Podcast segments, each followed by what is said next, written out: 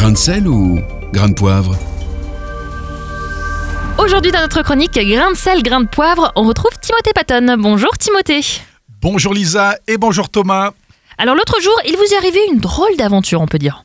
Euh, ça faisait trois jours et trois nuits que le voisin au-dessus, un homme seul d'une cinquantaine d'années, faisait beaucoup de bruit. Alors d'habitude, on ne l'entend jamais. C'était comme s'il tombait du lit.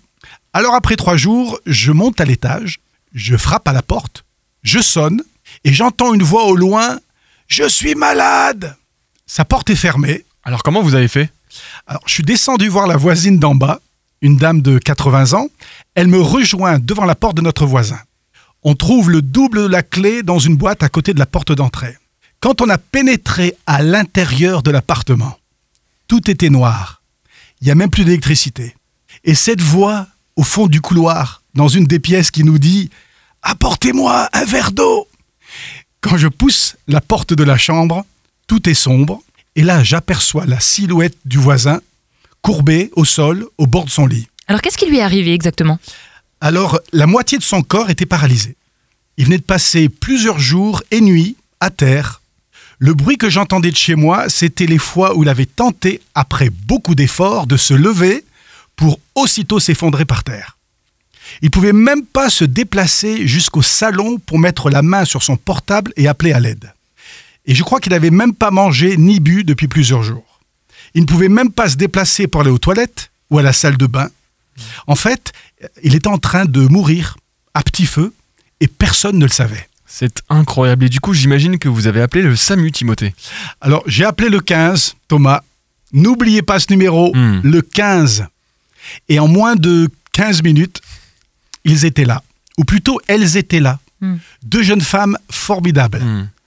Elles avaient d'ailleurs déjà eu 10 interventions la veille et venaient de passer une nuit blanche. Alors elles l'ont aidé à s'habiller. Ils n'avaient pas la force d'enfiler un pantalon. Elles l'ont installé sur un siège et l'ont descendu du quatrième étage, marche par marche. Et Thomas, entre deux étages, ce pauvre homme, maigre, sale, malade, nous dit ceci. Vous savez, j'ai crié à Dieu. J'ai crié à Dieu jour et nuit. Alors je me suis tourné vers lui et je lui ai dit, vous avez bien fait. Vous voyez? Il vous a répondu. Hmm, Et Timothée, vous étiez probablement le seul voisin en plus à l'avoir entendu. Oui, je suis son seul voisin. Hmm. Et je pense, je ne serais pas monté, euh, il serait peut-être mort. Hmm. Pour être honnête, après trois nuits, je commençais à en avoir assez.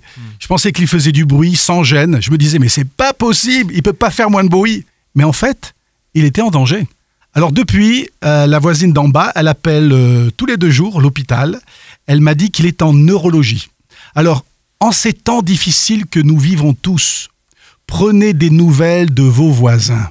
Beaucoup vivent seuls, parfois oubliés de tout le monde. Alors, allez toquer à leur porte, demandez-leur si ça va.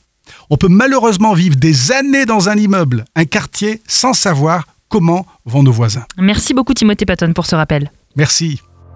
Réécoutez, partagez. Tous vos replays sont sur farfm.com.